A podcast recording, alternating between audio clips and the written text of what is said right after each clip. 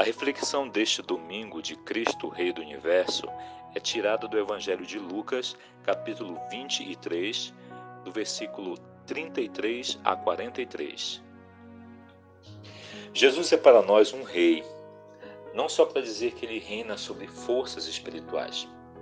A mensagem de Jesus como Rei do Universo é uma palavra de encorajamento para que cada pessoa que crê nele não esmoreça na sua caminhada de fé, porque Deus cumpre as suas promessas. Jesus está acima de qualquer poder conhecido neste mundo e nada, absolutamente nada, pode impedir os desígnios do Senhor. Entendo que para compreender o conceito de Jesus como um rei, é preciso compreender a ideia de reino. Hoje em dia, não temos tantos reis no mundo. E aqueles que existem, na maioria das vezes, têm a sua figura ligada a um Estado, que não é a mesma coisa que um reino.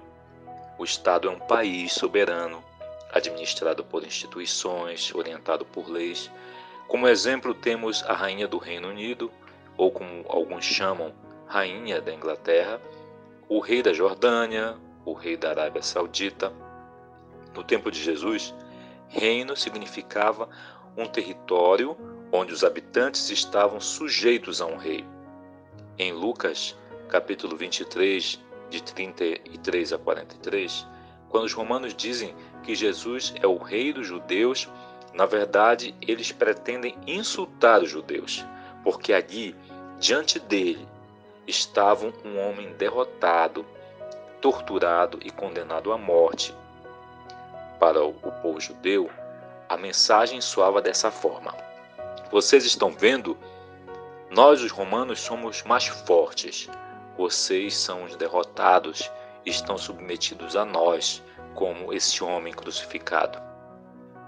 Os próprios judeus zombavam de Jesus. Salvou os outros, diziam. Salve-se a si mesmo, se é o Cristo de Deus, o escolhido. Nesse caso, estavam menosprezando aquele homem e dando uma lição para todos os que seguiam como mestre. Para nós que cremos no Senhor, na verdade os romanos e os judeus estavam dando início ao cumprimento de uma profecia acerca de Jesus, escrita em Ezequiel, capítulo 21, versículo 26. E assim diz o soberano, o Senhor: Tire o turbante e a coroa. Não será como antes. Os humildes serão exaltados e os exaltados serão humilhados. Façamos um exercício mental. Retire qualquer título atribuído a Jesus. Retire a sua divindade. Tire a coroa de espinhos colocada em sua cabeça e as suas vestes ensanguentadas. O que temos? Para uma pessoa que lê o Evangelho sem fé, Jesus é apenas um homem inocente condenado à morte, vítima do Império Romano que queria demonstrar o seu poder baseado na força e violência vítima da elite judaica que se sentia ameaçada pela sua influência sobre o povo.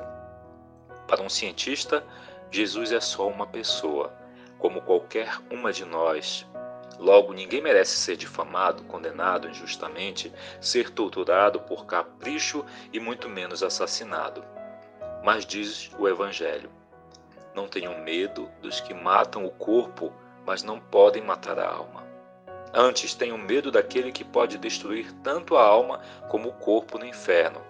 Mateus 10, 28. Cremos em Jesus. Ele venceu, ressuscitou dos mortos, está vivo. Toda a criação se submete a ele. Por isso, tudo é possível dentro do seu domínio. Portanto, devemos ficar firmes e sem temor, pois seu poder supera todo o entendimento humano. Viva o Rei Jesus! Oremos. Glorioso Deus, cuja vontade é restaurar todas as coisas em teu amado Filho, o Rei dos Reis, Senhor dos Senhores. Misericordioso, concede que os povos da terra, divididos e escravizados pelo pecado, encontrem liberdade e sejam reunidos em teu reino de amor, onde não há nenhum tipo de preconceito ou exclusão por Jesus Cristo, o qual vive e reina contigo e com o Espírito Santo, um só Deus, agora e sempre. Amém.